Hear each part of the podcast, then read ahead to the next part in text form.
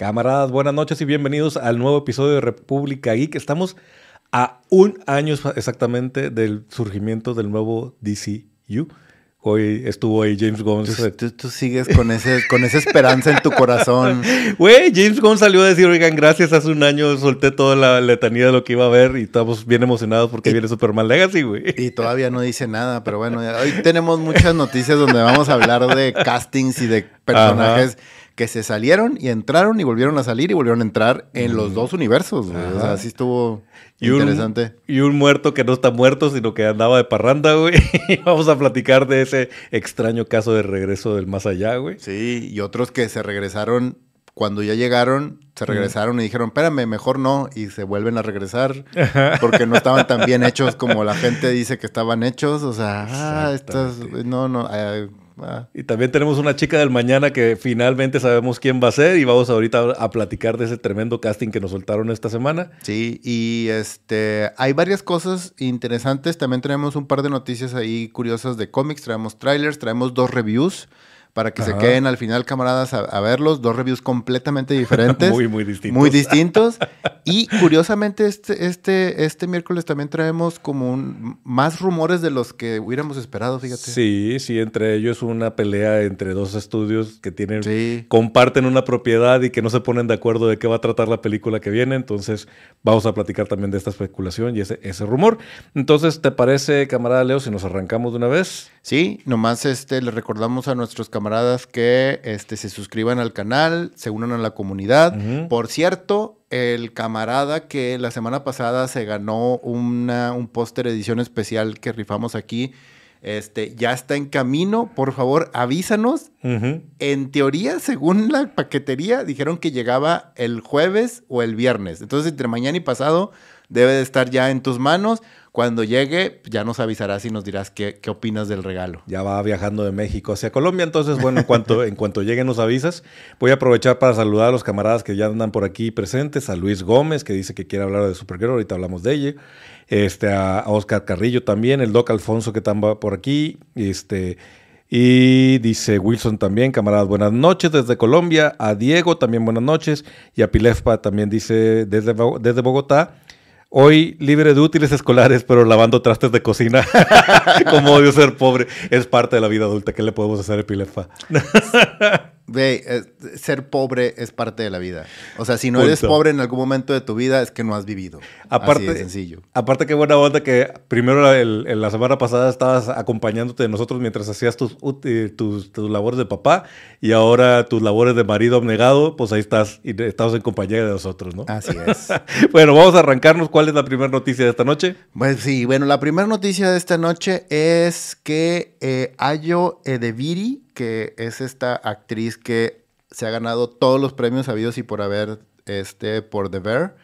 Eh, ella era parte del, del, universo, bueno, iba a ser parte del MCU en la película de Thunderbolts en un papel que todavía no sabíamos cuál iba a ser.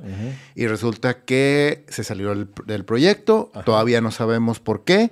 Este, y va a ser este, sustituida por otra chava que se llama Geraldine Bis Suenatán. Vishnahuatan, ¿no? Vishnahuatan. Alguna vez conocí un Vishnahuatan también. Ah, mira, interesante. sí, alguna vez trabajé con un Vishnahuatan, entonces no sé si sean parientes. Por eso leí el apellido y dije, ah, ya sé cómo se dice, ya lo habías platicado, digo, ya lo había escuchado. Fíjate que este, este, esta noticia me suena mucho a un tema de ella ya agarró calibre y a lo mejor el papel que traía en Thunderbolts no era tan yo no creo, sólido. Yo, no creo que sea tanto eso. Yo más bien creo que eh, a como la he visto y en los proyectos que ha trabajado últimamente, por, por, cierto, vean eh, la película que, que, tiene en Prime, donde es una especie de Fight Club. que, ¿Cómo se llama esa? No me acuerdo. Está bien divertida, véanla.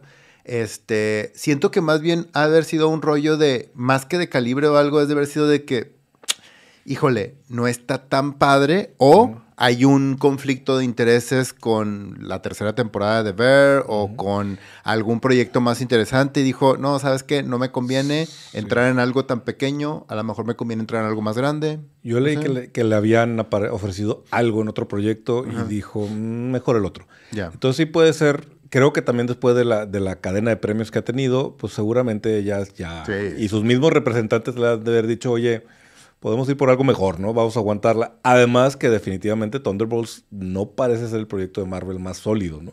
Entonces, digo, ahorita vamos a hablar de otro caso de otro personaje y otro actor que se salió de Thunderbolts y quién lo va a sustituir. Pero pareciera que hay ahí problemas en, el paraíso, ¿no crees? Exactamente, sí, Vamos a la siguiente noticia. Y la siguiente noticia, este es algo que podemos decir orgullosamente que nosotros lo acantamos aquí en la República Geek. este, la verdad es que cuando salieron los rumores, nosotros dijimos, híjole, Millie Alcock sería genial, sería un gran personaje por lo cual la conocemos. O sea, la chavita actuó súper bien en House of the Dragon. Y pues ya, es oficial, James Gunn salió y dijo, eh, la nueva este, mujer de acero va a ser uh Millie Alcock. Y no solamente eso, además hizo algo bien curioso porque es algo que no había hecho en, en, ninguno de los personajes de su casting, más allá de decir, ah, va a ser fulano tal, va a ser esta chava, va a ser así. Salió y dio un statement de, de, ella. Entonces, a mí se me hizo súper interesante. Lo voy a leer tal cual, como lo tradujimos. Eh, dice, Millie es una joven actriz increíblemente talentosa y estoy muy emocionado de que forme parte del DCU. Sí, la conocí por primera vez en House of the Dragon, pero me impresionaron sus numerosas audiciones y pruebas de pantalla para Supergirl. Ella encarna a Kara tal como lo imaginaron Tom King, eh, Bilkis Evely y Anna Nogueira. Y a mí se me hace súper interesante este statement, sobre todo por lo que dice de Tom King, güey. Porque creo que esa idea de ese personaje, con esa visión, con esa con ese rango actoral incluso y con esa personalidad, es algo que King le ha estado dando ah. al personaje de cara desde hace muchos años y lo ha estado haciendo súper bien. De hecho, también Tom King declaró que él está completamente de acuerdo con el casting, que le parece perfecto esta, que esta actriz tome el papel. Y, que, y está muy relacionado con lo que platicamos hace, pues ya, ya, hace más de un año, güey. O sea, porque Woman of Tomorrow es uno de los cómics que fue una recomendación de aquí de la República, fue lo mejor de lo mejor del 22. Y justo una de las cosas que creo que nos llamó la atención mucho de este cómic de Tom King es que no es la Supergirl que estás acostumbrado a ver. De hecho, le rasca mucho a la idea de esta esto no es Superman con falda, güey. O sea, exacto, hay una personalidad distinta, tiene una razón distinta de existir el personaje. Eh, mientras que Clark Kent nació, eh, más bien creció cómodamente en una granja con unos papás que lo querían. Cara vivió la revolución y la guerra de una manera espantosa, vio morir gente que quería, estuvo abandonada, este, estuvo perdida en el espacio y terminó en la Tierra ahora en una edad distinta, cuando se supone que era mayor que, Clark, ahora ella es, es la menor. Entonces, todo eso juega un papel interesante en, Woman of Tomorrow. Sí, claro, o sea, y creo que eso también es importante que le están dando una personalidad eh, que, que había tenido como, hacía mucha falta desde antes de Crisis en Tierras Infinitas. En Crisis en Tierras Infinitas, cuando el personaje de Cara muere al final, que es uno de los personajes que terminan muriendo en los ochentas, y luego las reinventan de nuevo esos personajes. John Byrne hizo una reinvención de, de Cara también súper diferente, súper bizarra, pero que también estaba bien, bien padre ejecutada y completamente diferente a lo que estábamos acostumbrados. Y esta de Tom King es otra vez eso, es reinventar un poco el personaje, darle una personalidad propia y sobre todo, y creo que ese es uno de los puntos más interesantes de Tom King, que la hace y la pone en una posición en que es hasta cierto punto con una visión diferente de la vida y del universo de Superman. Claro. Porque Superman termina siendo siempre este Boy Scout naive. Y esta chavita dice, no, güey, no sabes cómo jala la vida, güey. A, ti no te han, a ti no te han golpeado como me han golpeado a mí, güey. Sí, y entonces al ver el casting, y por eso nos gustaba, o sea, estaba, estábamos entre esta, ay, Emilia Jones, que es la, de, la de Coda, que también me pareció un casting muy bonito, pero definitivamente a lo que leímos en el cómic y la intención de hacia dónde quiere llevar James Gunn el personaje de cara, esta chica nos demostró en, House, of the Dragon que lo tiene, ¿no? Tiene el rango de verse femenina, frágil en cuando tiene que ser y badass, este, arriesgada, dura cuando también tiene que ser. Y eso es justo la dualidad que vemos en, en Supergirl de este cómic. Entonces creo que estamos, estamos coincidiendo en que es un gran casting y pues lo cantamos aquí, nos da muchísimo gusto. No estamos seguros porque está el rumor por ahí de que pudiera aparecer al menos en un cameo en Superman Legacy. Este, no está asegurado que eso vaya a suceder. Lo que sí están diciendo es que va a aparecer en una película del DCU antes de que la veamos en su propia película. Ya.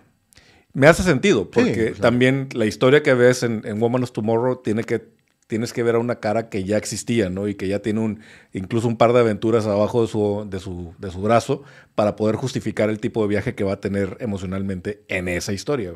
Sí, y una de las cosas que honestamente hace muy bien, por ejemplo, DC a la hora de manejar sus personajes es crear todo, todos estos arcos y estas historias como un poquito laterales dentro de, su línea del cómic mensual, como por ejemplo esta historia de de Superman Lost que nos recomendaste tú como lo mejor del año. Eh, por tu recomendación yo la, busqué y la leí y la verdad sí me gustó, se me hizo súper interesante eh, lo que plantean. Sobre todo, algo que me gustó mucho de Superman Lost es este tema de los personajes secundarios. El papel que juega Lois Lane, que juega sobre todo Bruce Wayne también dentro de la historia, está súper interesante. Y siento que con que que con este eh, The Woman of Tomorrow hace lo mismo King. O sea, que genera una historia lateral en donde enriquece al personaje más allá de ser una representación femenina del Superman que conocemos. Y lo hace de una manera súper interesante. Y creo que por ahí es donde creo que James Gunn va a empezar a atacar la historia. Sí, encontró definitivamente un, ángulo que hace que, que Cara sea interesante, porque si no terminarás haciendo una Supergirl como la que vimos en 1984, que creo que eh, no es ni lo que el mercado necesita, ni lo que nos pueda llamar la atención. Entonces, pues bueno, enhorabuena por, por Millie Alcock, que será nuestra nueva Supergirl y estamos ansiosos de verla. Yo creo que va a ser algo muy, muy interesante. Déjame uno aquí, algunos comentarios de, de los de los camaradas, que también Edwin nos está saludando desde Bogotá. Saludos hasta allá. Dice Víctor Luyo, Hola gente, les cuento que en Perú ningún cine quiere traer Godzilla Minus One. Dicen que la única copia es subtitulada y acá el público prefiere con doblaje. Tendré que recurrir a lo... y no voy a decir qué. Este, muy bien. Eh, pues sí, fíjate que ya había leído que hay problemas en general en Sudamérica para, para traer Godzilla Minus One. No hay quien agarre los derechos, como que hay un tema difícil de sortear para ver quién puede llevar eh, a las salas Godzilla Minus One. Lástima, porque la verdad es que sí es una película para ver en cine, ¿no crees? Sí, por supuesto. A, mí me llama mucho la atención eso, porque también creo que eh, el camarada dijo que era de Colombia, ¿verdad? Eh, en Perú. En Perú, perdón. Pero en Colombia tampoco, si mal no recuerdo. Decir. Pero en Perú, esto que menciona acerca de lo del doblaje, me llama muchísimo la atención, porque eh, España tiene el mismo, el mismo problema. O sea, en España es por un tema de gubernamental, las películas, y creo que eso viene desde la época de este, ¿cómo se llamaba este güey? Ay, el... Iba a decir Mussolini, pero no. No, no, ese es Italia, güey. Este, este, Franco. De Franco, o sea, e-, era un rollo como muy nacionalista, este tema de, lo estoy ahorita de memoria, puedo estar equivocado, corríjanme si me equivoco, y, decía que no puede entrar ninguna película sin que esté doblada por defensa al idioma español, etc. Eh, sin embargo, creo que eso también le quita una cierta validez o una cierta fuerza a muchos temas que tienen que ver con la actuación de los personajes. Eh, me acuerdo mucho cuando salió No Country for All Men, que en España dijeron, güey, o sea, Javier Bardem ganó el Oscar a Mejor Actor de Reparto. Y ellos nunca vieron la actuación de Javier Bardem. Sí. Ellos vieron la actuación de alguien con una voz de... Con alguien que lo dobló y que no tenía ni la intención, ni la fuerza, ni la voz. Este cabrón en, No Country for Old Men lo escuchabas hablar y se te ponía la piel chinita, güey. Y eso jamás lo vas a poder lograr, yo creo, en, con un doblaje. Y, y mira que yo soy fan de los doblajes que hacen de Disney en español pero la ves en inglés y tú dices, ah, ok, ya. Sí, sí, hay un si hay un detalle diferente en eso. Y en el caso de Godzilla Minus One también. Por supuesto, Mucho de la interpretación de los actores japoneses. Ojalá y se resuelva y puedan... Que no terminen así como en las películas este, orientales que veíamos en Canal 5 en los 80, ¿no? De mm. que... Hola. Exacto. ¿Cómo estás? Así, tú, güey, ¿qué está pasando? ¿Por qué hacen eso? bueno, dice el camarada Edwin Lombardo, que es miembro de los camaradas de la República. Muchas gracias. Deberíamos abrir un club de fan de los colombianos. Somos bastantes en el canal. La, calidad de usted pues, por aquí no se ve. Gracias a los ah, camaradas colombianos, porque sí tenemos varios, varios camaradas aquí presentes, siempre conectados, ¿no? Dice Víctor, terrible la Supergirl luego de la crisis. El Terminator liquidó, se extraña a la linda Danvers original de, de Supergirls. Ya. Este, también está saludando Weber, FP Lespa, este, también por acá dice el doctor, pregunta, ¿van a subir algún contenido para los de Patreon mala onda que lo de Perú? Este, que no quieren llevar eh, en Minus One. Sí, vamos a subir contenido exclusivo, camarada Leo, si quieres platicar.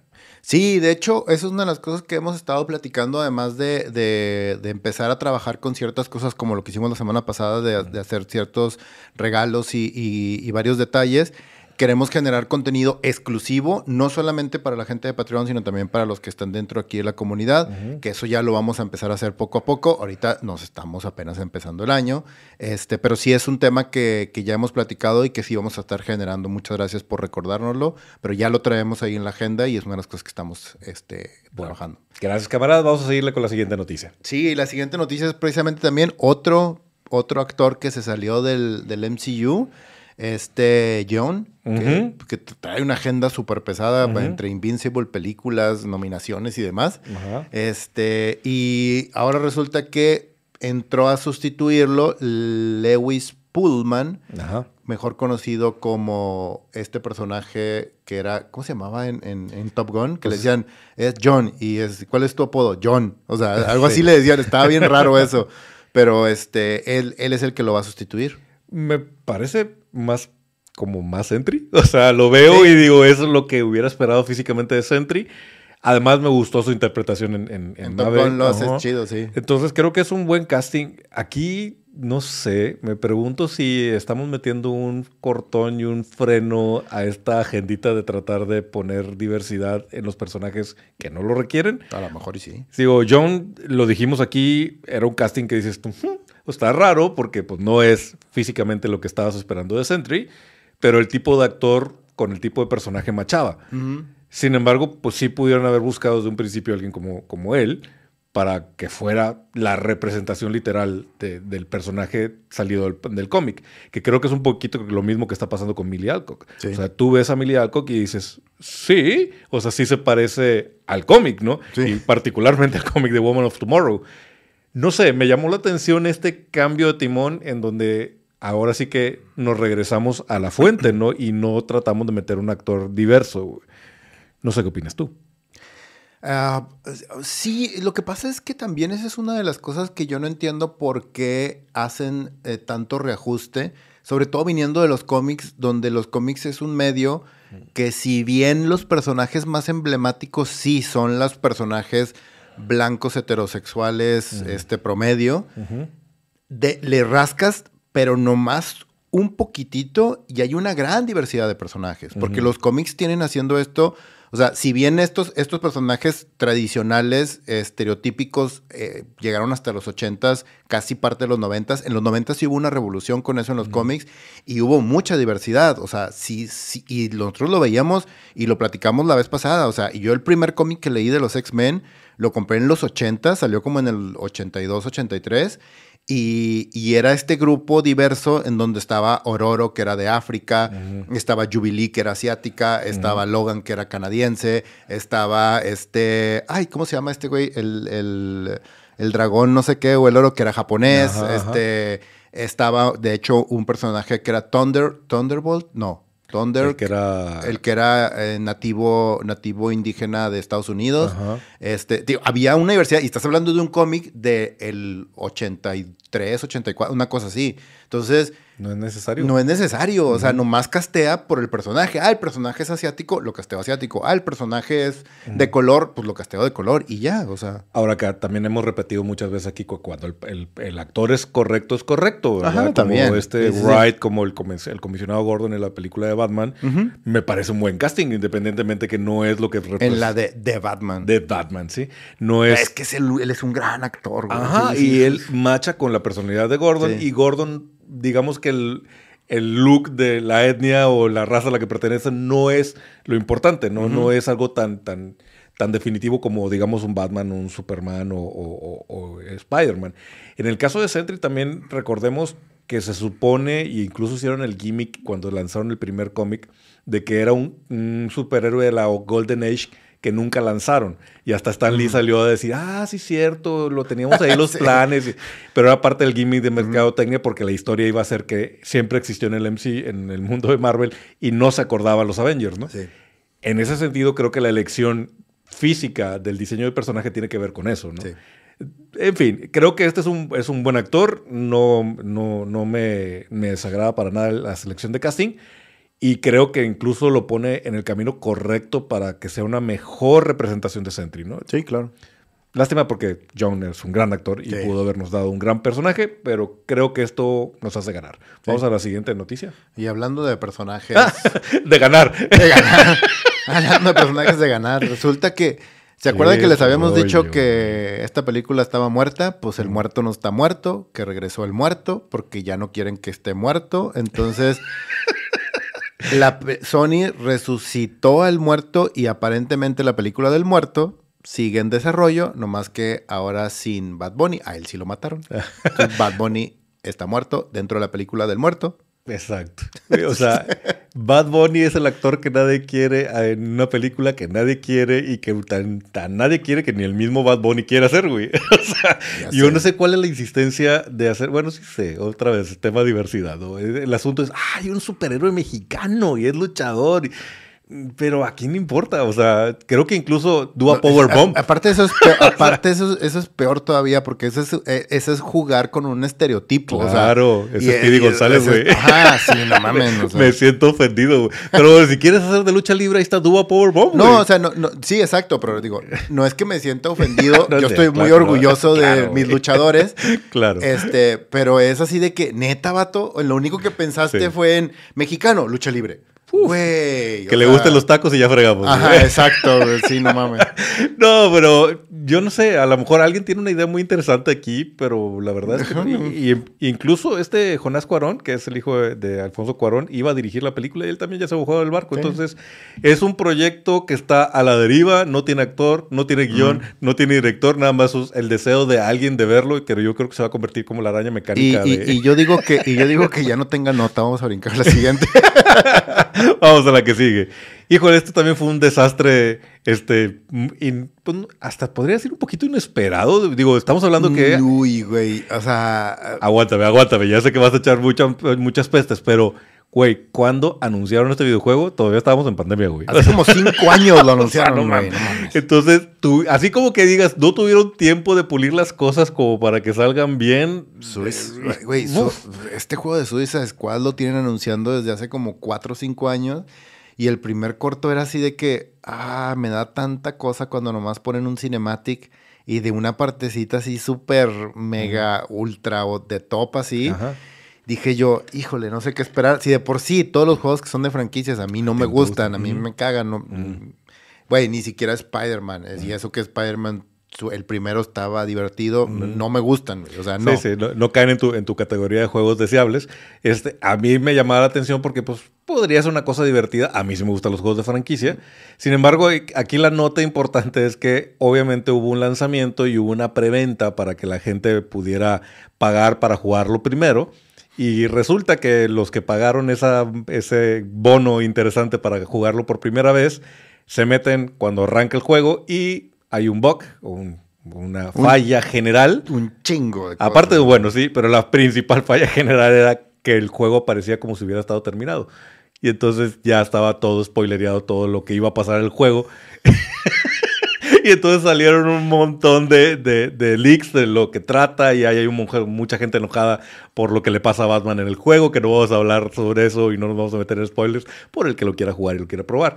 Entonces lo tienen que tumbar, lo bajan del servidor, piden disculpas, lo vuelven a subir y le vuelven a salir errores y lo tienen que volver a bajar. Y el problema también es que toda esa gente que compró dices, bueno, pues me pongo a jugar en solitario, en solitario, ¿verdad? Si no está en, en- en línea, pues no. Y no. No puedes jugarlo, tampoco la versión de historia en solitario si no está el juego en línea, entonces hay mucha gente enojada en internet. Sí, yo, yo, tengo, yo, yo tengo una bronca con eso y siento que de alguna manera los videojuegos han empezado a morir lentamente por esa manía Sí. de que no es que tienes que estar conectado, güey. Sí, a mí no o me sea, es que tienes que estar online. Güey, tu juego es un es de una sola persona. Tu juego, o sea, Diablo se me hace una pendejada que tengas que loguearte para poder jugar Diablo. Se me va el internet y no puedo jugarlo. Neta. What the fuck? O sea, tienen pedos. O sea, e, eso a mí sí me, me causa mucho problema, pero bueno.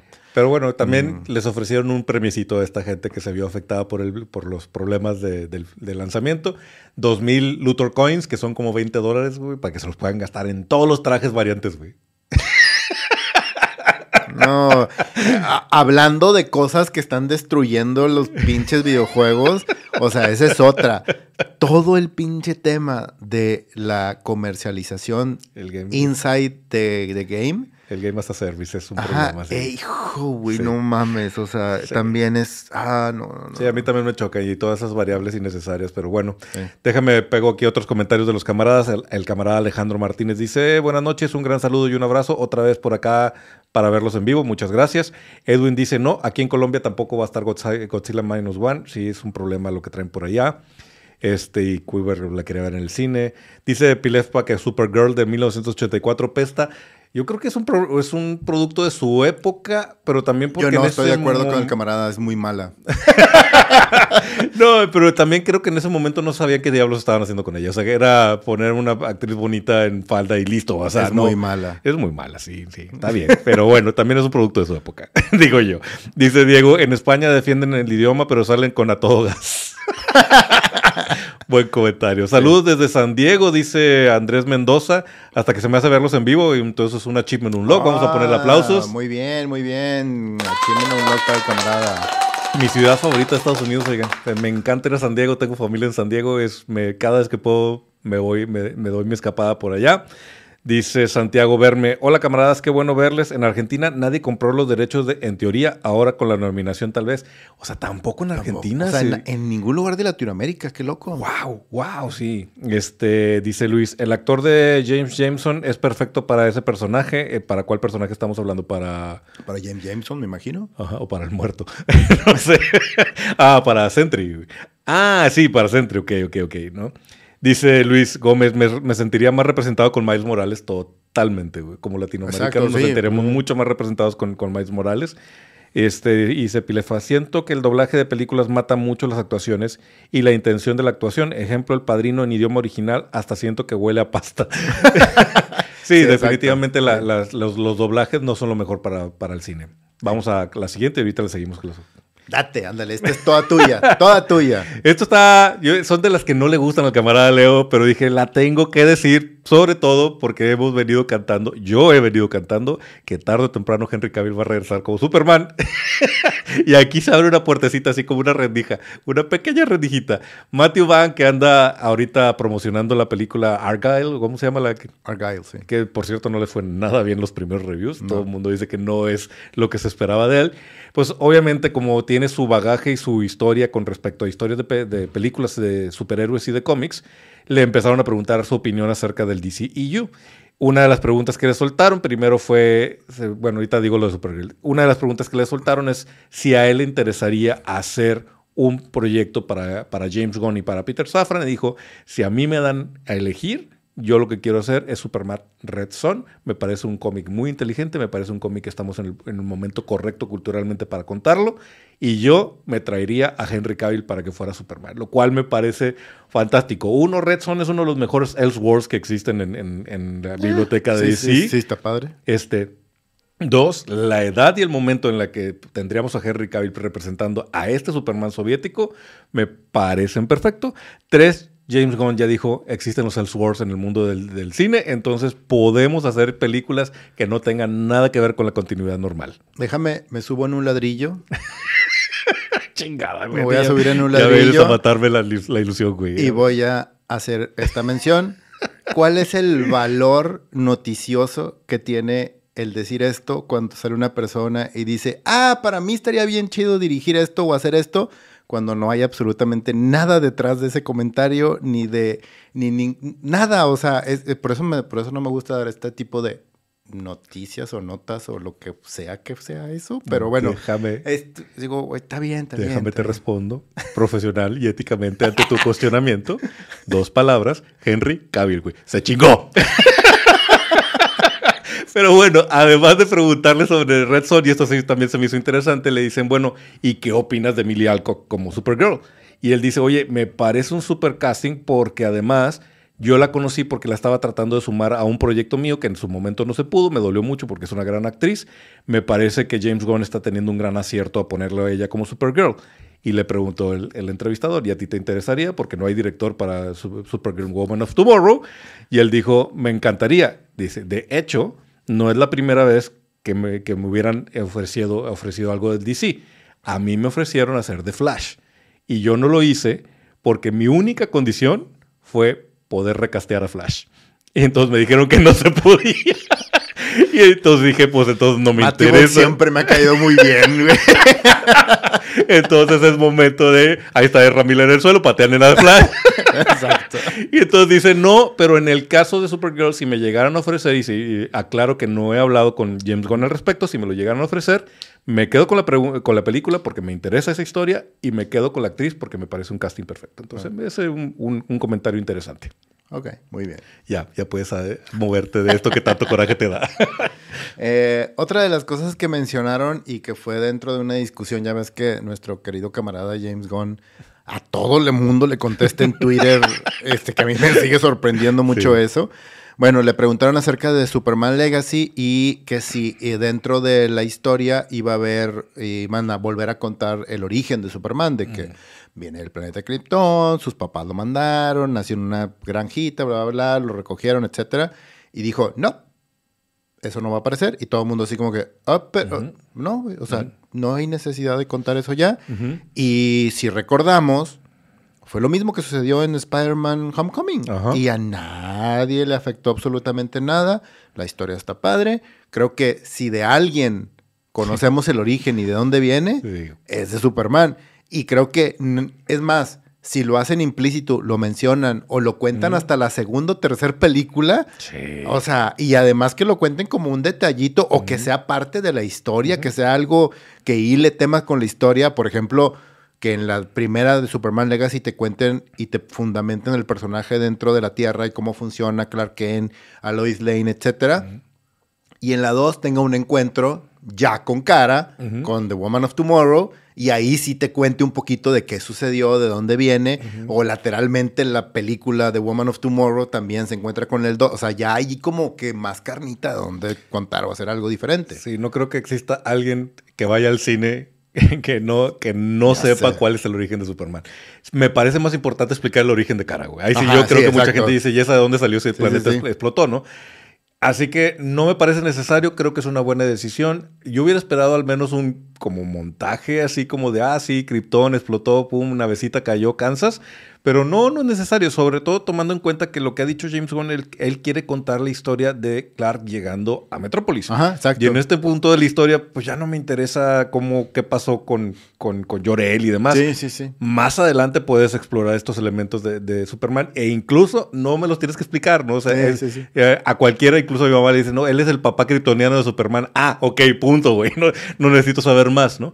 Entonces, pues está bien. De hecho, también creo que es una economía de, narrativa, ¿no? Y me voy sobre lo que tengo que presentar, que es más importante ver la química entre Luisa y de Clark. Este, que también creo que tiene que ver con el tema de estamos viendo un Superman que ya trae un avance en su historia y ya está en un, en un DCU que está establecido creo que vamos a ver algo muy distinto en cuestión narrativa de Superman y me agrada, güey. sí, a mí también. Sí, cada vez me hace más sentido. Ojalá, ojalá que sí. Ya sé. Y que no nos arrepintamos tarde o temprano de lo que vaya a pasar. Así es. Y pues bueno, la siguiente noticia y luego última noticia antes de brincar a los rumores es que eh, me llamó mucho la atención esto precisamente por, el, por la persona que está dentro de la línea, que es eh, Katie Kubert. Eh, acaba de ser nombrada como editora en jefe de todas las series de Batman dentro de DC. Este, Katie había sido antes editora de otros, otros cómics como X-Men y también de incluso de algunos de los cómics de Batman. Y ahora ella es la editora en jefe de toda la línea de Batman. Eh, aquí, ¿por qué, está, ¿por qué está interesante esto? Es porque creo que le están tratando de dar como un giro interesante al personaje de Batman y lo están enfocando de una manera diferente en todos sus cómics, tanto en The World Finest, en Batman, en, en, toda la estructura familiar que hay alrededor. Y esta chavita creo que lo ha estado haciendo bastante bien.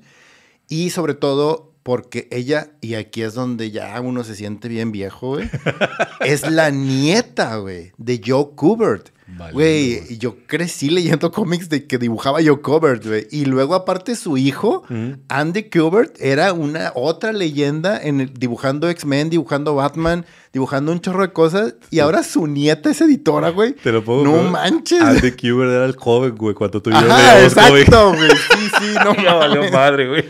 Ya valió madre. Pero bueno, es linaje. O sea, esta, chica es linaje del mundo de los cómics. Está interesante el rol que le están dando.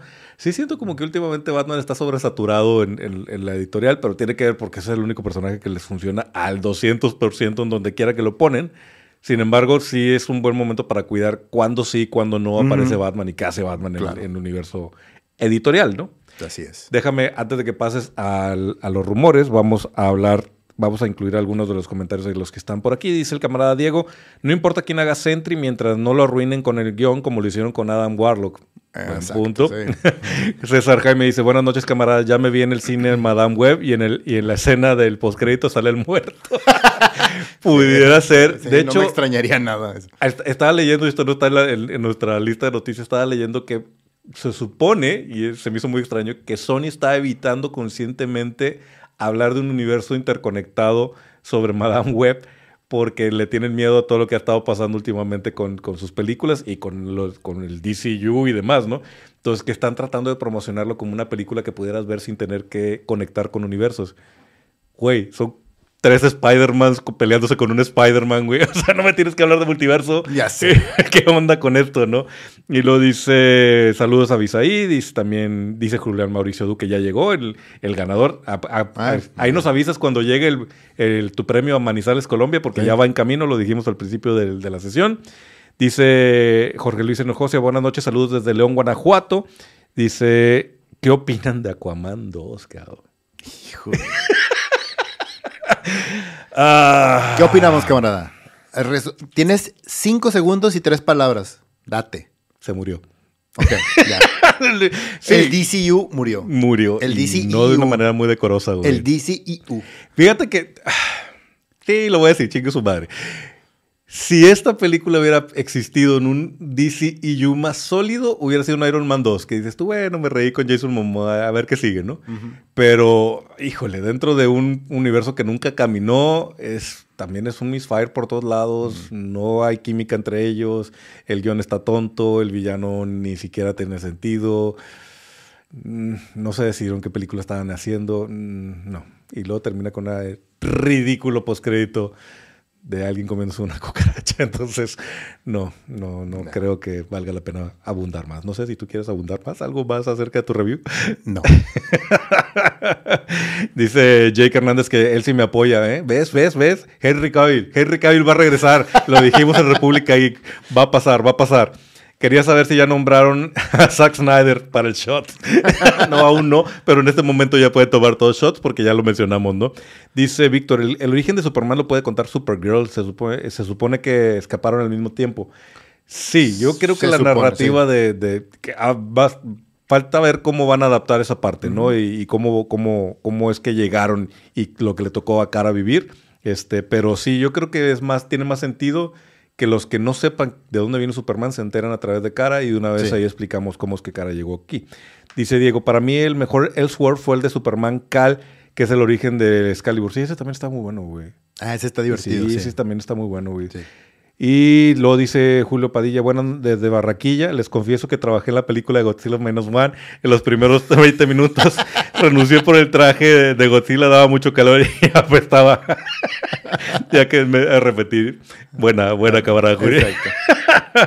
dice Ramón Villarreal, Batman le puede contar de diferente. Eh, Batman la puedes contar de diferentes maneras su historia, no como Superman o Wonder Woman. Saludos, sí, sí, eso también es cierto. Puedes hacer unas variaciones. De hecho, hay un capítulo que creo que lo hemos mencionado varias veces de Batman Animated, Series, que es Batman visto desde la perspectiva de diferentes criminales, güey. Y es un súper capítulo, güey. Un súper episodio de Batman Animated Series. De, de, es, es visto desde el punto de vista de tres personajes diferentes que son policías, tres policías. No, eran los villanos, ¿no? no, son tres policías. Sí, es uno de mis cómics favoritos ese, güey. Sí, Bueno, es que hay un cómic, pero también hay un episodio. Sí, hay un episodio Y el y- episodio son los policías. los episodios son los villanos, Pero policías. bueno, está chingón porque son tres perspectivas de Batman, güey. Sí, pero, o sea, sí, o sea, pero ahí es lo que, lo que, o sea, sí, no, estoy de acuerdo con el camarada, sí, la historia de Batman la puedes contar de muchas formas, pero creo que también, o sea, el, el rollo es, es buscarle y ver cómo puedes contar una historia y, y darle una vuelta de tuerca, y de hecho ya lo llegamos a platicar nosotros aquí.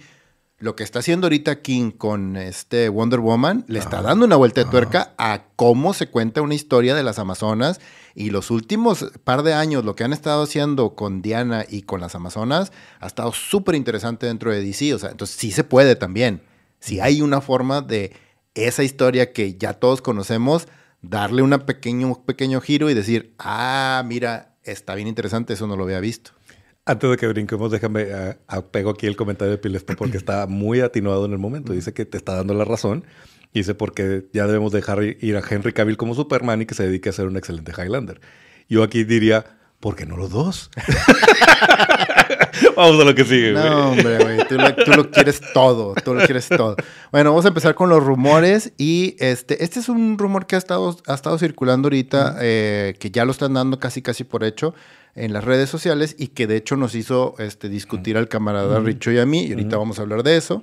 Eh, al parecer Netflix va a remover una parte del personaje de Sokka o elementos del personaje de Sokka para el live que están haciendo de Avatar de la Starbender. Aquí lo que sucede es que el personaje de Sokka en los primeros episodios o en la primera tem- casi toda la primera temporada de, de Avatar es un chavito súper chiquito de 14, 15 años este, que se avienta muchos comentarios que son machistas, que son misóginos y tiene una visión muy este homocentristas de cuenta así directa Sí, sí. de Muy entonces masculina, pues. muy masculina eh, y, y- y es como una parte eh, una parte muy muy fundamental y esencial del personaje durante prácticamente toda la primera temporada entonces eh, lo que están diciendo en los rumores es que aparentemente todavía no se estrena yo quiero esperar al estreno para ver qué onda pero están diciendo que se lo eliminaron eso y cambiaron lo que me lleva a recordar que hace un par de años los creadores de la serie se salieron del proyecto de live action por diferencias creativas. Y eso también me da un poco de miedo, porque sí, hemos visto los trailers y se ve muy bonita, se ve espectacular a nivel estético, a nivel de producción, pero recordemos que no todo es betún sobre el pastel, o sea, si lo que está dentro del pastel o está crudo o no está bien cocido o está quemado, no sirve absolutamente de nada por más estrellitas y por más cositas que le pongan encima. Y esa es una de las cosas. Ahora, tu comentario al respecto a esto fue que... Yo creo que es, es atinado, o sea, no, no me hace falta esa parte del personaje. Creo que en el momento en donde se estrenó la animación era una narrativa adecuada y hacía mucho sentido con, con los niños de la época con, con- con- y incluso con los jóvenes adultos que veíamos la serie en ese entonces, porque sí había una repetida de, de hecho hay una campaña publicitaria que hasta ganó premios de Corre como niña, ¿no? Sí había una sensación de decir cómo es que una mujer puede ser guerrera, cómo es que una mujer puede ser hábil en deportes, cómo es que una mujer... Y eso era lo que representaba Soka, esa visión limitada del hombre de decir, es que si es mujer no puede ser más fuerte que yo, si es mujer no puede... Ahí es donde yo, ahí es donde entra mi problema con el, el que hagan este cambio en el live action. Y ahí te va por qué. El personaje de Sokka, y una de las cosas que maneja de manera excepcional la serie animada de Avatar, es que una de las cosas que te dice es, todos podemos crecer y todos podemos cambiar.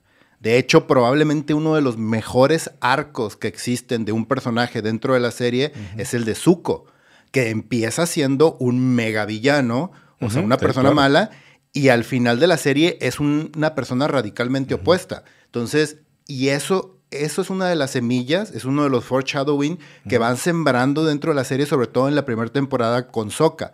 ¿Por qué? Porque recordemos que cuando inicia, Sokka se queda como el sustento o el padre o la figura que va a defender a su tribu. Acuérdate que al principio eran puras mujeres. Y entonces también el hecho de que su hermana fuera una este waterbender y que ella tuviera esos poderes, a él lo limitaba mucho y lo ponía en una posición en la que él se sentía frágil con respecto a eso y por eso atacaba de esa manera, porque además su sociedad le decía, tú como hombre tienes que ser el guerrero, tú como hombre tienes que hacer esto, tú como hombre tienes que ser el fuerte. Y en el, si no me equivoco, en el cuarto, quinto episodio de la primera temporada se encuentra con las guerreras, ¿te acuerdas? La que termina siendo su pareja. Sí. Y lo que hace el personaje y que lo maneja súper bien es que cuando se encuentra con eso, el güey acepta y dice, hay una escena hermosísima de la serie donde Sokka está hincado frente a una de las guerreras y le dice, sorry, te tengo que pedir perdón porque tengo que aceptar que me equivoqué. Una mujer sí puede ser guerrera, una mujer sí puede defender a su tribu y me sentiría muy orgulloso de que me enseñaras a pelear como tú.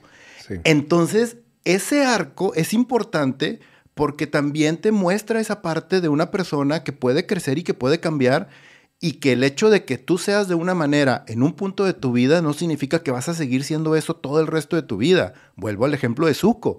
Su arco es maravilloso y es uno de los mejores arcos que existen dentro de una serie, animada, live o lo que sea. Es genial el arco de Zuko. Y Sokka sufre esa misma transformación de una manera diferente, tal vez más sutil, y por eso a mí se me hace súper importante. Y el que llevarlo de la mano y presentarte ese personaje y decirte, mira, no importa de dónde vengas, puedes crecer, puedes mejorar y puedes cambiar para bien. Bueno, mi punto con respecto a eso es, creo que lo más trascendental del personaje de Sokka es que es un cabeza dura. Y es una persona que tiene unas ideas muy cuadradas y batalla en doblarse en el uno de los... El machismo es uno de, esos, de esas ideas cuadradas. Ajá. Y justo a mí el 20 que me cayó y que, por el que pienso que es una... creo que lo más importante del personaje, la esencia del personaje puede sobrevivir sin tener que hacer el señalamiento entre hombres y mujeres, fue precisamente una experiencia personal con mi hija, güey, viendo Avatar, güey. Mm. Cuando vimos particularmente ese, ese episodio, güey, cuando empieza el conflicto y dices que no puede ser que estas mujeres sean guerreras y prácticamente, ah, son niñas. La reacción de mi hija fue genuina, volteó y me dice, ¿por qué? Es algo que, que nuevas generaciones ya no está tan presente como la que lo vivimos nosotros. Sí. Batallé en hacerle entender por qué el personaje lo veía así. Sí, te entiendo perfecto esa parte. ¿Para qué lo remarco? Pero, sin embargo, o sea, nosotros, honestamente, y lo podemos decir así a los cuatro vientos, o sea, estamos en una pequeña burbuja y en un privilegio de una ciudad grande, con una escuela, con una situación social, cultural. Te sales de aquí, te vas a, olvídate otro país, güey, te vas a un pueblito más chiquito dentro de México también y te encuentras con eso y más. Entonces creo que sí sigue siendo importante el mencionarlo, el recalcarlo y el ponerlo y sobre todo el que te muestren ese cambio, el que te muestren que hay una posibilidad de que sí puedas cambiar y que sí existe esa forma y no te hace menos el aceptar que te equivocaste o el aceptar que tus ideas no eran las correctas. Y creo que ahí es donde está el valor. Sí, o sea, creo que tienes razón. Hay culturas en donde ya hay, muchas personas que siguen manteniendo ese, tipo de forma de ver la vida y, y la diferencia entre géneros.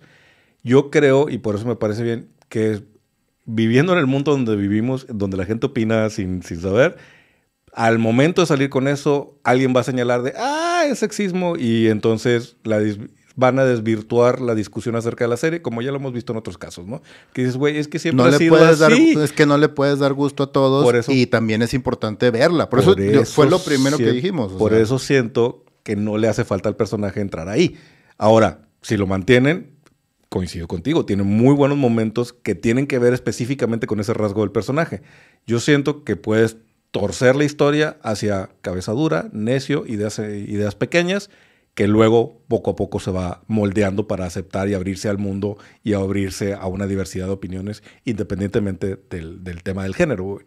Pero bueno, vamos a ver que de entrada no sabemos si esto va a ser real, no, sé, no sabemos exactamente cómo se va a traducir al guion creo que entendería una razón por la que tuvieron que tomar esa decisión. Vamos a ver qué pasa y a ver qué tal resulta, ¿no?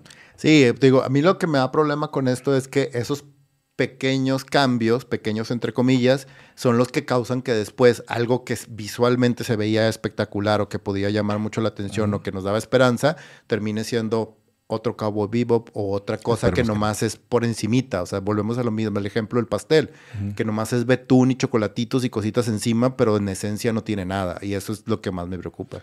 Sí, dice por aquí Wilson, te está dando la, razón. Dice, yo apoyo la, la opinión del camarada Leo. Quitarle ese tipo de personalidad a Soka le quita parte del desarrollo del personaje. No tendría que quedarse solo eh, en el chistoso de la serie. Sí, definitivamente no. Creo que tiene otros ángulos a que explotar, pero bueno, vamos a ver cómo resulta en la serie, ¿no? Sí. Perfecto. El siguiente rumor, y este también está interesante, ya tenemos mucho tiempo diciendo de que John Berntal este, va a regresar como, como Punisher a la serie de Daredevil. Aquí el detalle es que ha estado corriendo un rumor de que su personaje va a ser si no fundamental, va a tener un impacto muy grande dentro de la serie de Daredevil Born Again, no como ni siquiera como personaje secundario, sino como un detonador de algo y eso me llama la atención. Sí, incluso el rumor ahí fuerte, fuerte, fuerte es que va a tener como un, papel predominante en, este, en Born Again.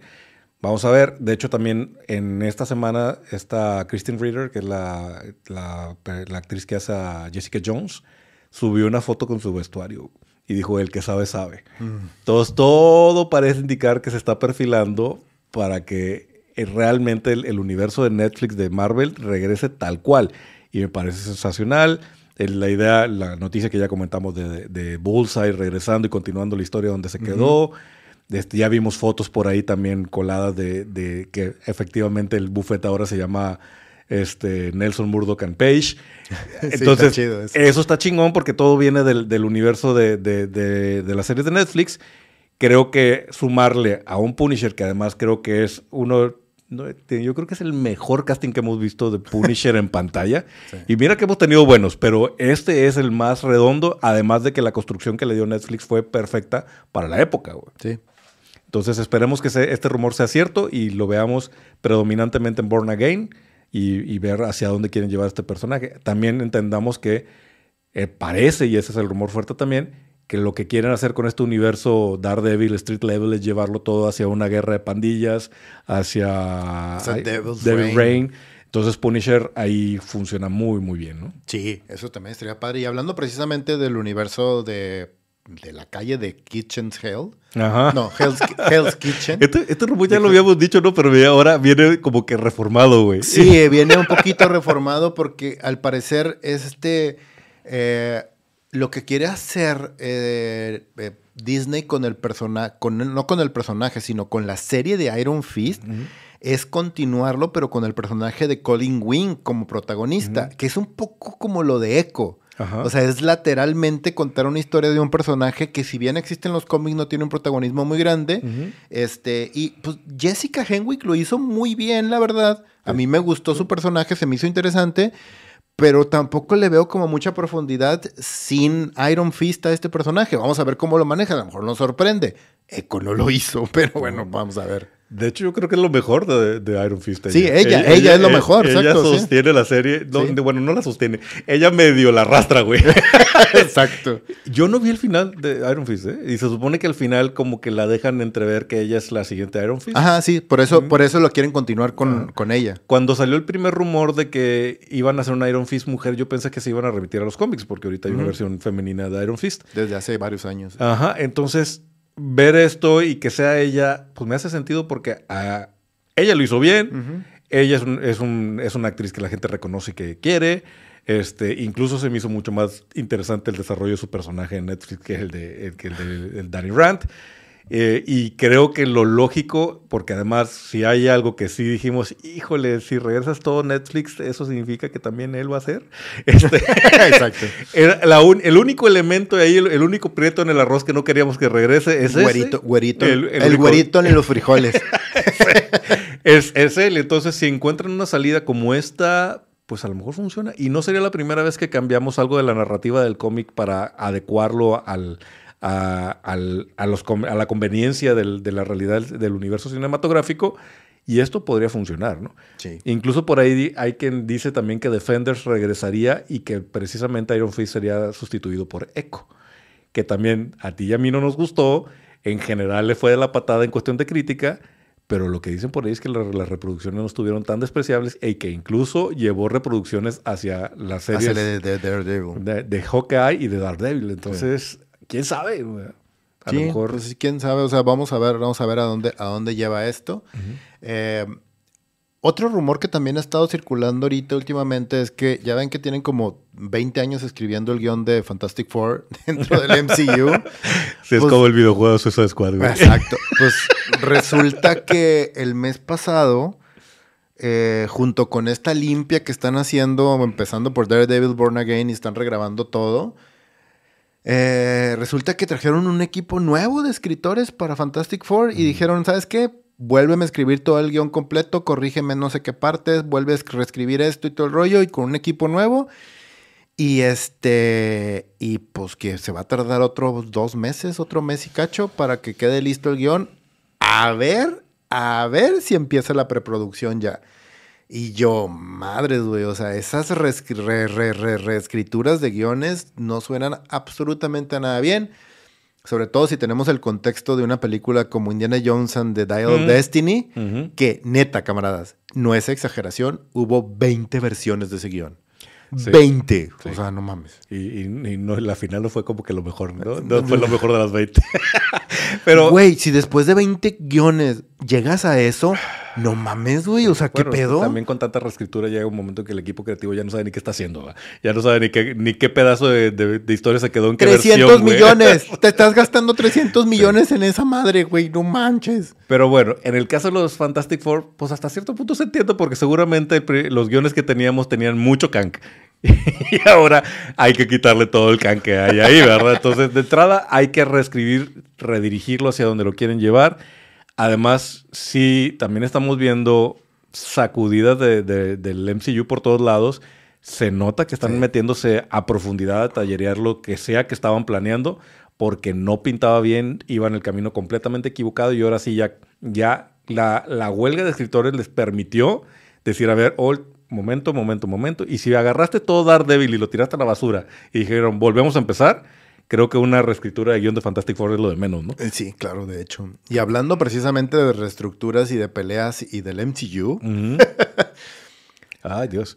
hay rumores, otro, otro rumor también muy interesante que nos enteramos esta semana es que andan eh, en una pequeña disputa, por no llamarla de otra manera, Marvel y Sony sobre Spider-Man 4. Pues que resulta que ningún lado ha cedido y apuntan en direcciones distintas. Disney lo que quiere hacer es The Local Neighborhood Spider-Man y que la historia de Spider-Man 4 no tenga implicaciones mayores en el MCU, o sea, que no haya ningún cameo o que tenga que hacer algo referente a nos vamos a pelear en el espacio con Galactus o algo por el estilo. Y Sony, por el contrario, quiere hacer un mega ultra mamón Spider-Man con consecuencias no solo en el MCU, sino que además quieren utilizar Spider-Man 4 para conectar con Venom, con, Spider con Dios Madame Web, con Kraven, con todo ese desmadre Con el muerto. y con el muerto. y al parecer ahorita están de que no ha cedido ninguno de los dos lados, se están peleando, están gritoneándose, están aventándose sillas, porque la última película les dio más de un billón de dólares, entonces Claro. poquita lana no hay en juego. Claro, y, y, pues bueno, desde el punto de vista creativo, pues entendemos a Kevin Feige y compañía, porque creo que es lo que todos queremos, es, güey, quiero ver el otro Spider-Man, güey, déjame Claro. verlo pelear en las calles, déjame ver a Peter Parker sufriendo por, por pagar la Y además- renta. y- Y además la última película se terminó abriendo esa puerta. o sea, así, Exacto, así de que, güey, o sea, eh, me haría más sentido ver a Spider-Man de la mano con Daredevil, con Matt Murdock, haciendo algo que verlo con el Capitán América o con este Iron Man o con quien sea que esté arriba, o sea, ya, o sea, con, el- no sé, ya quién queda arriba, nadie, ¿verdad? Ahora, a mí me gusta también el tema de que si esto de, del street level funciona o se queda, pues viene Kingpin, viene, viene Ajá, Daredevil y también incluso están mencionando a Tombstone. Eso es algo que no hemos visto en ninguna representación live Estaría action de, chido de. Spider-Man. Sí. Todo ese universo y toda esa, ese- esa tira de personajes no es algo que hemos explorado en Spider-Man y me encantaría verlo con Tom Holland. güey. Sí. Ahora, si me pongo los zapatos de la gente que ve la lana, pues también entiendes, dices, no, güey, esto nos dio un millón de dólares, güey. ¿Por qué, Pues, ¿por qué le vamos a mover a la fórmula si ya nos dimos cuenta, güey? Sí, porque, porque además otra de las cosas es que a huevo quieren volverse a traer a Garfield y a este... a, a, Maguire. A Maguire. Y tú dices, güey, no, ya, ya jalaron, ya funcionaron, ya déjalos en paz a estos pobres. Además, lo que creo que no terminan de entender estos productores es que es precisamente lo que le pasó al MCU, güey. Le quitas lo especial. Si todos están el nivel Thanos, güey, ya no, ya no le tengo miedo a Thanos, ¿no? Y entonces tiene, pierde sentido este último mega crossover de 4 o 5 años de construcción, ¿no?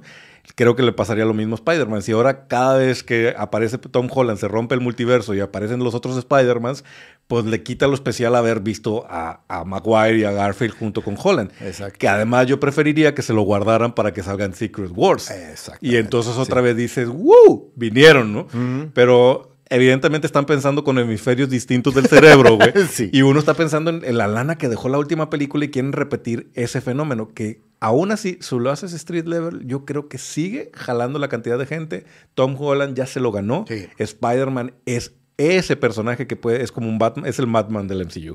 Es, es el personaje que puede llevar a todo mundo a la taquilla independientemente de la historia que puedas, que puedas contar o que quieras contar. Pero bueno, a ver en qué termina esta tremenda discusión entre estudios. Así Déjame meter algunos personajes por aquí. Dice Julián Mauricio Duque, dice, como dijo Kevin Feige, Daredevil Born Again, again. este, dice Cooper, en Ghost Riders, eh, eh, un Ghost Rider sería chido en Midnight Sun, en el MCU. Se supone que para allá vamos y por eso están construyendo delicadamente a Blade, porque él sería el eje del Midnight Sun, ¿no? Dice Diego, el Punisher del MCU tendría el nuevo, el nuevo y horrible logo. No creo, ¿eh? No, creo porque ahí sí le estás apostando a que la gente lo reconozca y la gente en general reconoce el logotipo tradicional de, Punisher, independientemente del dilema, problema que traen ahorita con, con, él en los cómics. Dice Ramón, Iron Fist daba mucha pereza, es un personaje muy ñeta, ¿sí? Pues sí, la neta es que no, nunca terminó de ser bien bajado. El cómic no ayuda, ¿eh? La fuente, hay pocas historias buenas de Danny Rand, entonces no, no ayuda mucho, ¿no? Dice Oscar Carrillo, a ver para cuándo algo de Fantastic Four, muy esperado, a ver si no, nos decepciona. ¿Qué trailers están esperando del Super Bowl, además del de Deadpool? Híjole, yo dudo mucho que vaya a salir un trailer de Deadpool en el Super Bowl. No, ya lo anunciaron, sí, ya lo anunciaron. ¿Ah, sí lo anunciaron ya? De hecho, dicen que va a haber dos. O sea, que va a haber un, uno medio salvo para televisión y uno que se va a estrenar justo al mismo tiempo o después que salga el del Super Bowl con ya Red Band, ¿no? Ya más, eh, más explícito, ¿no? Pero fuera de Deadpool. Nada. No, a menos que suelten un tráiler ya un poquito más extenso de House of the Dragon, tal vez algo de Last of Us, pero... Algo pues, especial de Dunas, quizás. A, lo mejor algo especial de Dunas, pero Dunas ya salió, o sea, ya salió su último tráiler también, no creo que puedan sacar algo más. A lo mejor lo pueden repetir con un par de escenitas nuevas, con un par de detallitos, pero fuera de eso, no, yo tampoco veo nada. No sé, a lo mejor nos sorprenden con alguna cosa extraña, nueva, distinta, ¿no? Ojalá que sí.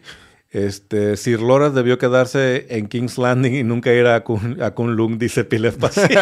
Definitivamente, dice Luis. Disney y Sony parecen Kiko y el Chavo peleándose. y sí. Y César Jaime dice, por ahí leí un rumor de World War Hook que estaba en planes de adaptarla. Tiene años ese rumor y yo no sé si va a suceder en algún momento. Yo tampoco. Hay muchas complicaciones alrededor de, de Hulk como propiedad. Vamos a ver si en algún momento hacer algún milagro de negociación y termina sucediendo. Vamos a seguirle y ahorita continúo con los... sí, vamos a hablar brevemente acerca de trailers que se estrenaron esta semana para brincar a, nuestra recomendación y los reviews de, esta noche. Este, y si quieres nos vamos rápido, nomás para mandar a los camaradas a que, a que vayan a verlos. Se estrenó este, este tráiler de Monkey Man, producida por Jordan Peele y, y dirigida y actuada por Dev Patel. Eh, se ve interesante. Se ve divertida, pero... Me intriga Peel en este tipo de... Me intriga por lo que hizo con, con, el género de horror. Podría ser algo interesante. Pues sí. Se ve divertido, ¿eh? Se, o ve, sea, se ve divertido, pero no tampoco se ve tan maravillosa. Se ve, no, no, se ve, se ve de, vamos, es una especie de John Wick, ¿verdad? Ah, exacto. Eh, pues, entonces habrá que ver hacia dónde va. Mm, yo, pues sí, sí, no me muero por verlo, pero sí lo tengo en la lista de, ah, podría ser. Bueno, y el otro tráiler que vimos es un teaser tráiler que salió de una película eh, de Chris Nash que se llama In a Violent Nature, o sea, de una violencia natural, sería la traducción.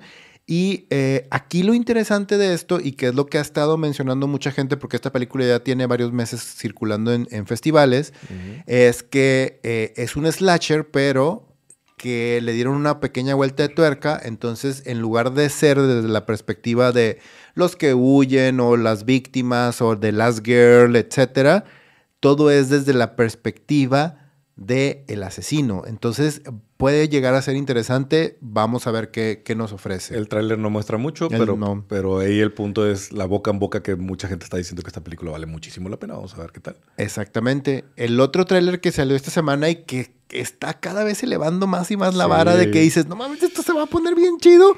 Esperemos que no decepcione, como la anterior a mí no me gustó tanto, a ti sí. A mí sí me gustó. Pero Ghostbusters, este, Frozen Empire. Frozen Empire, ajá. Que tiene, ya lo hemos dicho, cada vez que nos sueltan un pedacito de esto, cada vez lo remarcamos más, tiene todo el sabor de la caricatura, güey.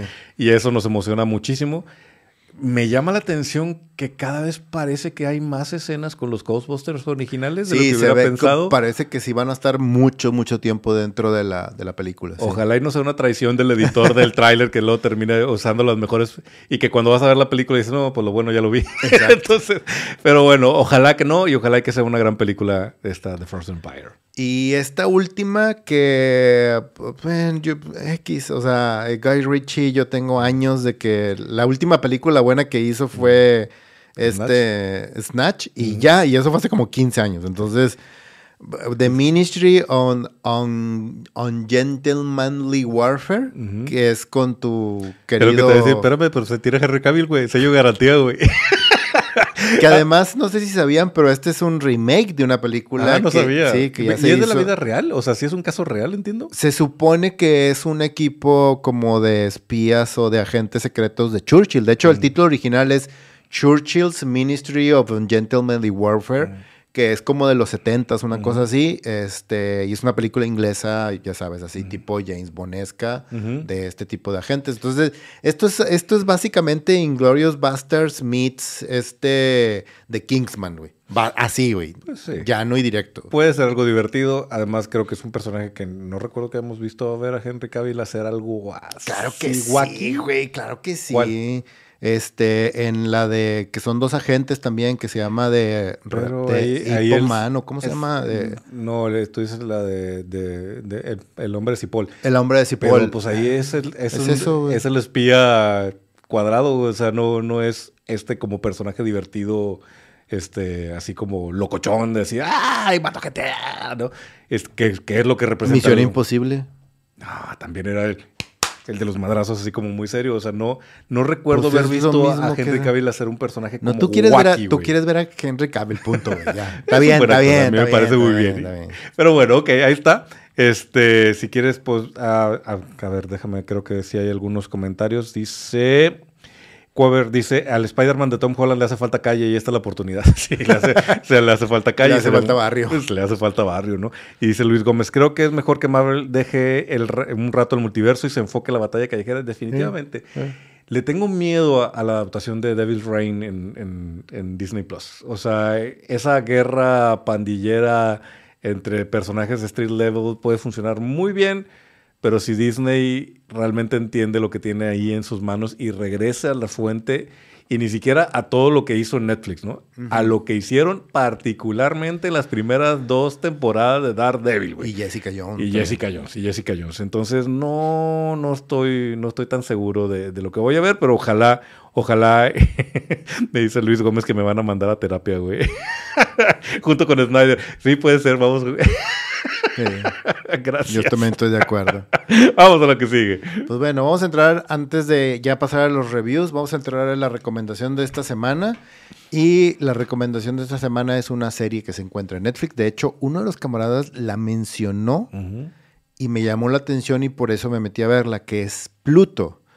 Pluto es una serie animada de Netflix que fue creada por Naoki Urasawa y está basada en un pequeño, en uno de los arcos narrativos de Astro Boy de Osamu Tezuka. Osamu Tezuka es una leyenda dentro del manga en, Japón y Astro Boy es, pues, yo creo que su obra magna.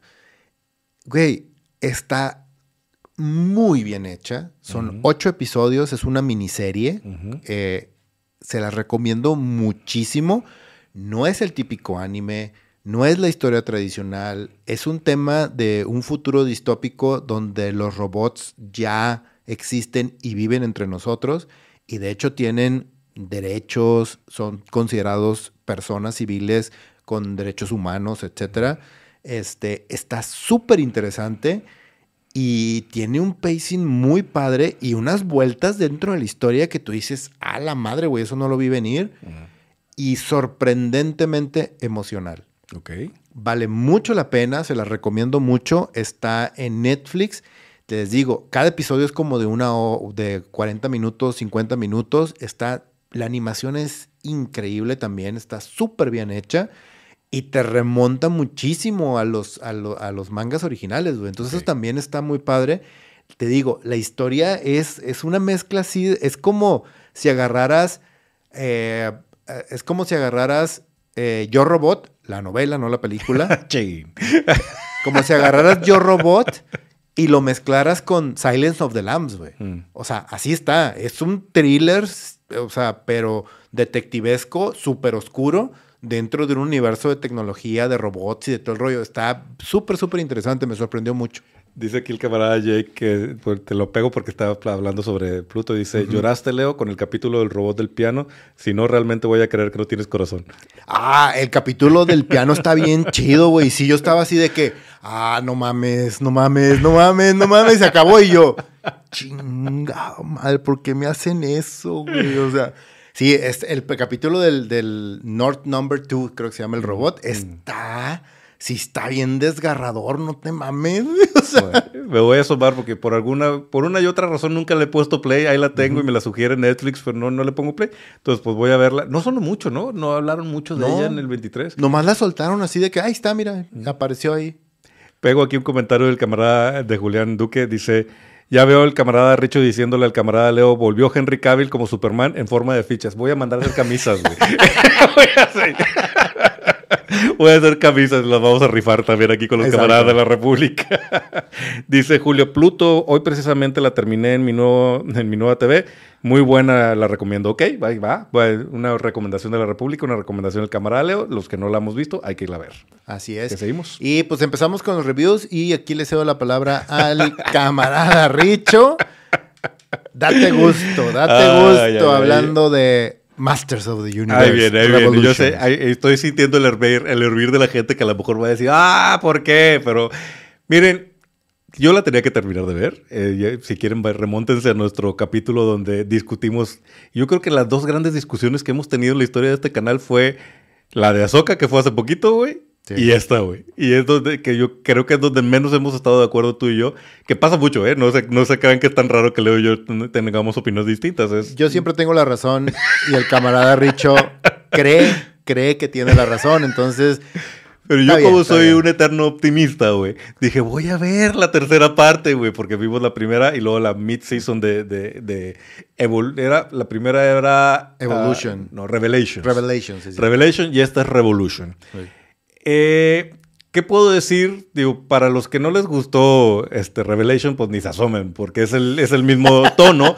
Entonces, lo que sí tengo que decir es, ah, hay dos cosas. Yo sigo pensando que nos clavamos demasiado en el tema de Tila en la primera y creo que mucha de la discusión sobre qué tal la, la serie se fue por ahí.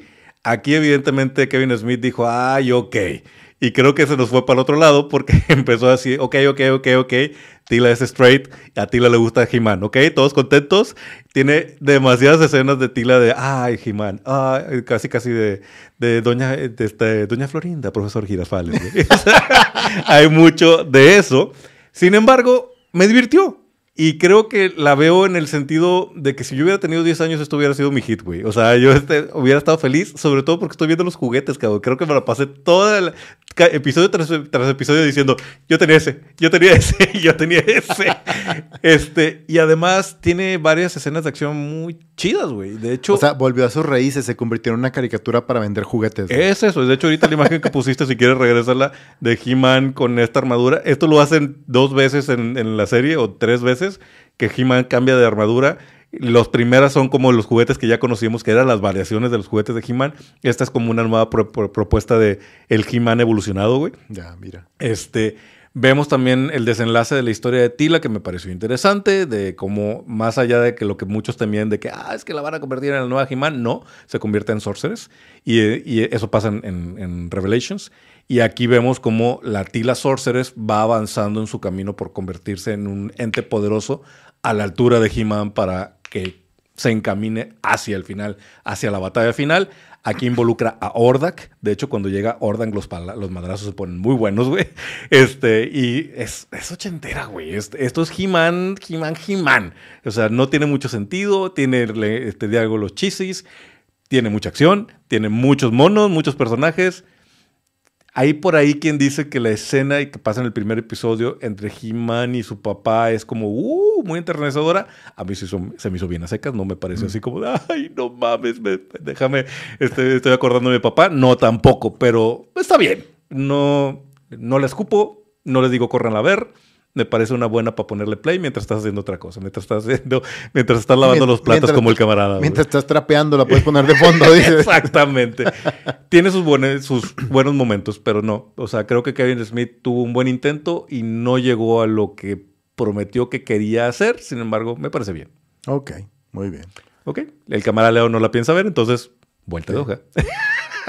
Pues sí, y nos vamos con la, con la última recomendación y el último review de, este, de esta noche. Por el Camaradas, les, eh, les tengo que decir que vayan, corran al cine a ver Poor Things de Yorgos Latimos. Es una cosa increíble la película. Es una cosa, ojo, no es para cualquier estómago, ¿eh? Mm. O sea, este, eh, Latimos es, un director muy sui generis, mm. no dirige de una manera convencional, no te cuenta historias de una manera convencional.